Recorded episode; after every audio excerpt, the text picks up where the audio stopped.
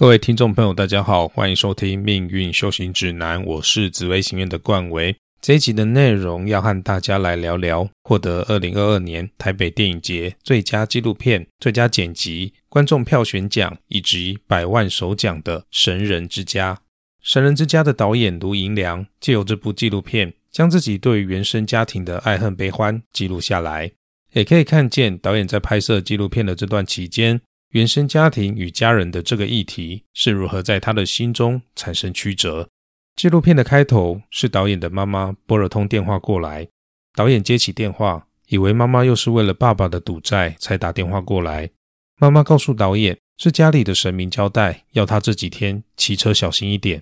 没想到导演十分决绝地告诉妈妈，不需要那些和神明有关的事情，你都不需要告诉我。几经来回之后，妈妈才告诉导演。希望他能回家来帮爸妈拍一组以后能够放在灵堂的遗照。我想这个时候已经离家二十四年的导演，应该是第一次真正意识到老家的父母真的已经步入迟暮之年了。导演之所以离家二十多年都不愿回去，主要是因为父亲常年沉迷于大家乐的签赌，不仅把家产赌光输光，甚至还让收入微薄的导演四处跟朋友借钱来帮家里还债。而哥哥明明是一位可以跟神明沟通的通灵人，家里的神明厅也不时让村里的人来问事，帮人排忧解难。但是哥哥自己却是到了四十多岁，依然一事无成。以上种种让导演对自己的原生家庭感到茫然与抗拒。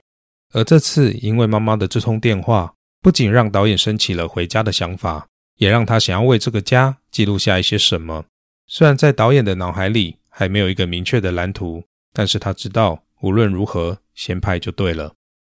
在纪录片里可以看见许多幕导演的父亲和朋友在讨论如何签牌，以及各自做了什么梦境，是代表什么号码的画面。也可以看见家里几乎已经断炊了，但是父亲依然跟别人借钱来签牌。最让导演以及哥哥吃惊的是，竟然还是妈妈去跟别人借钱来让爸爸签牌的。看着导演和哥哥两个人一起质问妈妈荒唐行为的画面，我的心里却对老一辈人在面对感性与理性拉扯的时候所造成的内心矛盾，似乎能够理解一二。纪录片开始不久，导演问哥哥阿志：“你还记不记得家里这些神明的事情是怎么样开始的？”阿志回答：“那是很小的时候的事情了。国小六年级的暑假，有一次我们两个吵架，被妈妈骂了，我就溜到楼上来。”那个时候，爸爸都会在楼上静坐，爸爸就叫我一起来坐，闭上眼睛，然后我就看到一顶八人扛着的大轿子，五显大帝就随行在轿子旁边，轿子里面坐着的是玄天上帝。后来，爸爸和他的那些朋友就说：“哪有可能，胡说八道。”之后，他们就说：“那不然你叫玄天上帝开一期大家乐的号码。”当时的大家乐是一个月开一期，一期开三个号码。玄天上帝就告诉哥哥阿志：“好，他就开一次，一次就让大家知道他是真是假。”后来开奖之后，真的三个号码全中。像爸爸这种爱赌博的人就说：“哇，这下子要变穷也很难了。”但是在这之后，玄天上帝就不曾再开过号码了。哥哥阿良从以前开始就一直在转换工作，现在主要在务农，但是也不是一帆风顺。导演问哥哥：“你都没有请神明保佑你吗？”哥哥回答：“有啊，怎么没有？总是会跟他说保佑我赚钱。不过有一段时间很排斥，就会觉得说别人向你求都可以赚钱，为什么我不行？”导演问哥哥：“你现在的生活还过得去吗？”哥哥说：“还可以啦，知足就好了，觉得过得快乐比较重要。”导演又问：“那你快乐吗？”哥哥回答：“不快乐。”接着干笑了两声。随后画面转到家里的神明厅。爸爸开始讲解如何从烧香的香灰形状去猜出会开出什么号码。当我看着爸爸饶富兴味、带着笑意讲解时的表情，和上一幕哥哥回答不快乐之后所露出的苦笑，这两者所冲撞出的不协调感，也难怪导演会对于家中的神明以及嗜赌如命的爸爸充满质疑与不满。哥哥阿良后来要改种小番茄。在种小番茄苗之前，还特别请家里的神明先看过日子。到了神明指定的日期当天，还准备好香案、素果、金纸来祭天。没想到不久之后，导演就接到哥哥的电话。哥哥问导演你有没有要回来拍小番茄田？”导演反问哥哥：“怎么了吗？”哥哥告诉导演：“整片田都被大雨淹没，全都化为乌有了。”纪录片中的哥哥叹了一口气：“唉，我也不知道该怎么说。”导演后来回家录下了和哥哥阿志以及侄子阿信的对话。导演问哥哥：“要种小番茄苗之前，不是有先请示过神明、看过日期了吗？”哥哥回答：“有啊。”没想到侄子马上在旁边问道：“有效吗？”阿志沉默了一阵，回头反问儿子：“你觉得有效吗？”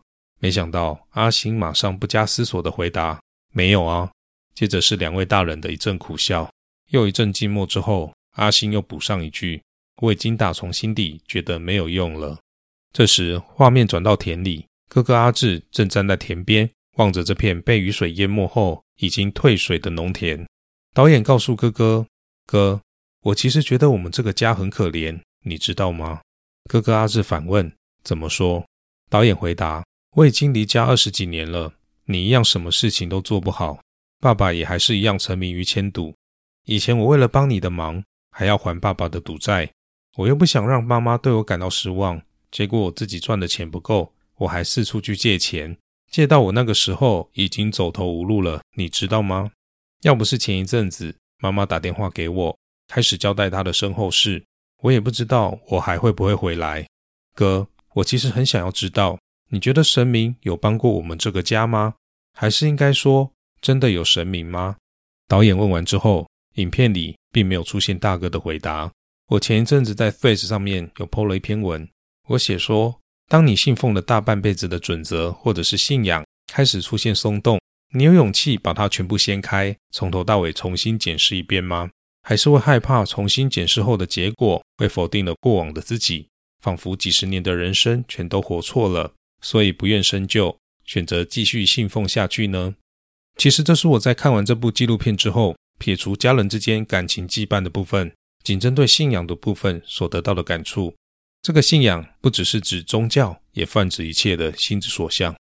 其实从纪录片开始不久。哥哥告诉导演，他与神明的第一次接触是如何发生的时候，已经可以发现，这跟之前我在 EP 三十六所介绍过的灵山派的误区十分雷同。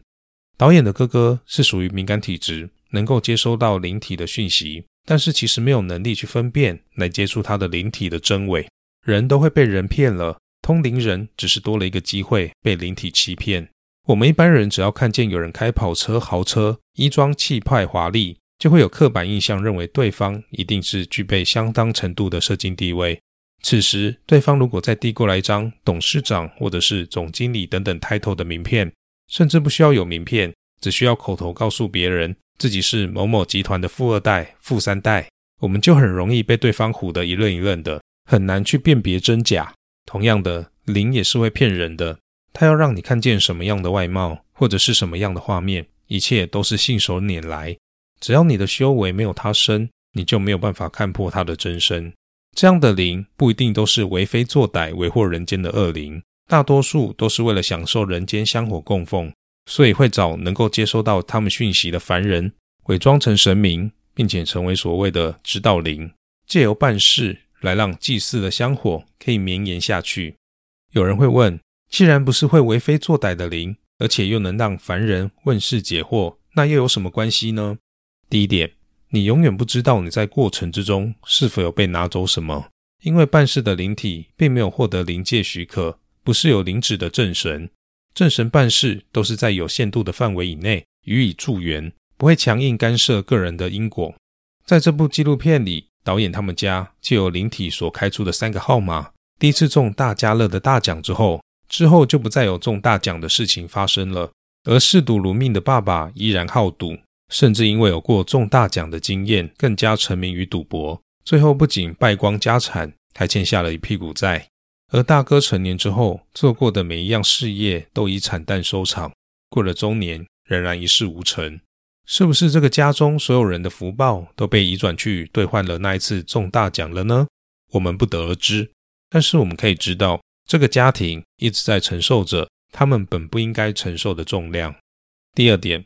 我们在日常生活中能不能够允许热血民众自己假扮警察或者是检察官来查案子呢？如果我们不允许有人假扮警察和检察官，为什么我们可以允许有灵体假扮神明，并且认为没有关系呢？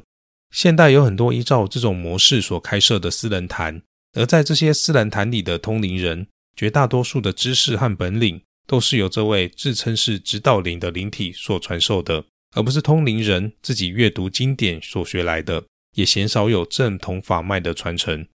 一般而言，要开公庙办事，正常程序都要先去天公庙，例如台南天坛，跟玉皇上帝禀告，获得三圣杯的允许，才能开工办事。我也强烈建议大家，非到紧要关头，不要凡事都去问事，或者是去庙里面卜杯。人生该由自己做决定。如果无论大小事都去请示神明，你会失去人生的掌舵能力，动辄得咎。如果真的要问事，也尽量去地方大庙，或者是能够查得到历史背景的庙宇，会比较安全。另外，也提醒大家，远离光线昏暗不明的私人公庙，也不要随意饮用符水。台湾已经发生过太多类似且令人遗憾的新闻事件了。最后要提醒的是，如果你已经走在修行或者是灵性的道路上，如果修行没有使你的人生过得更好，反而让你活得不如一个无神论者，那么我宁愿你不要继续修行，只要当个平凡人，好好生活在人世间就好了。这里是命运修行指南这一集神人之家的观片心得就分享到这里。祝福大家都能走在正确的道路上。我是冠伟，我们下期见，拜拜。